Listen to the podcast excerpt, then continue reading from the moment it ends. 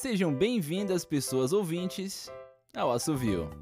Hoje, temporada 5, episódio 4, Telhado Abaixo de Coral Daia. O cofre nada mais era do que um vaso frágil, mas com fortíssimo selo capaz de prender o mais terrível dos demônios.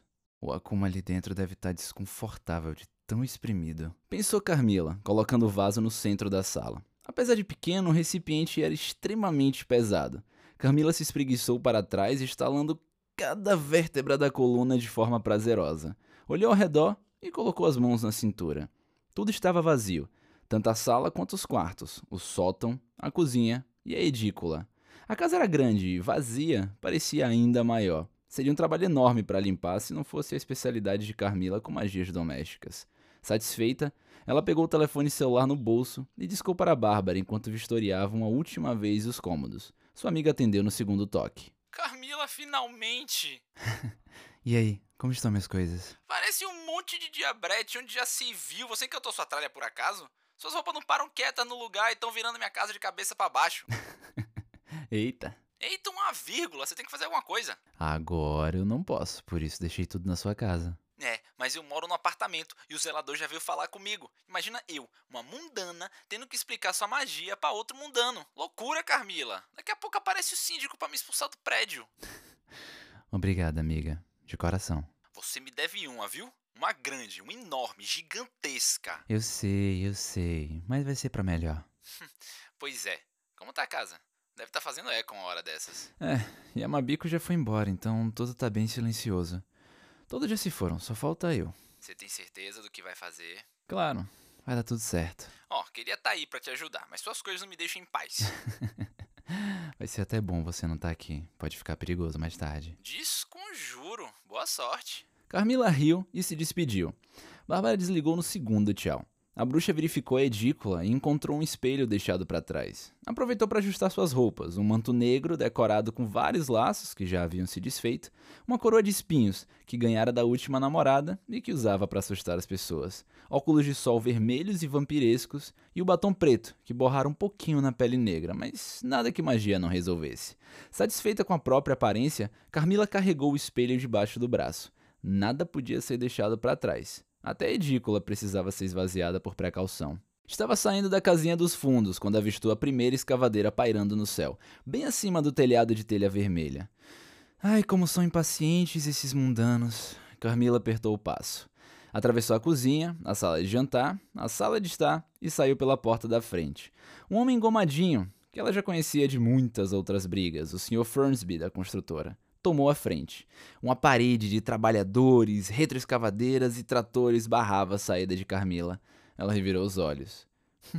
Como se eu fosse fugir.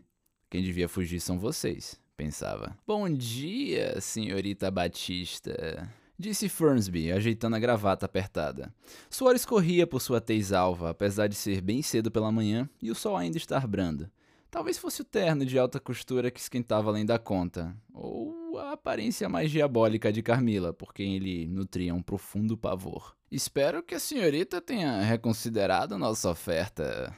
Carmila se virou uma última vez para casa. O antigo casarão térreo com sótão, ótimo para rituais, diga-se de passagem, restava silencioso sob as sombras projetadas por gigantescos prédios em construção.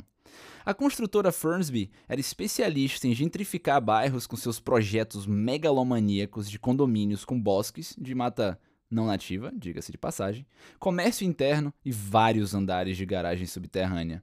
Shoppings abriam entre as diversas torres, além de padarias, academias e até mesmo farmácias. E a casa de Carmila ficava bem no meio do próximo condomínio. Fernsby, o dono da firma, até mesmo mandara construir em volta da casa da bruxa, esperando que o transtorno causado pela reforma convencesse a sair. Mas a teimosia de Carmila era tanta que Fernsby teve que vir pessoalmente tentar convencê-la. Pena que seu medo era maior do que a lábia.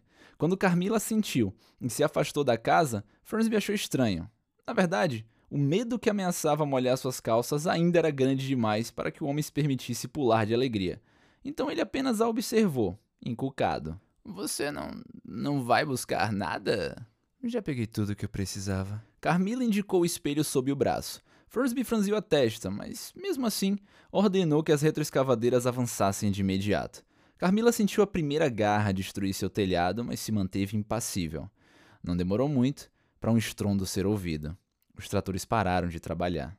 Carmila sorriu.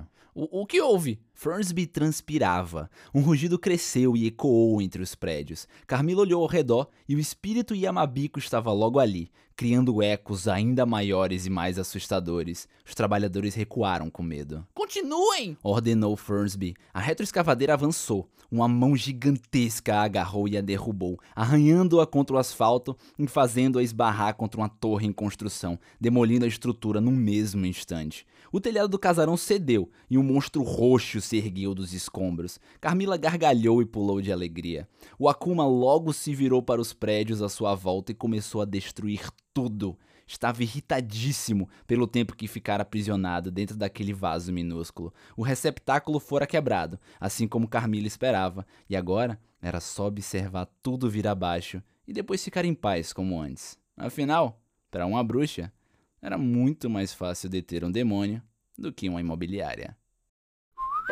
Meu nome é Ariel Aires e essa foi Telhado Abaixo de Coral Daia. Aqui no Assovio. Até a próxima.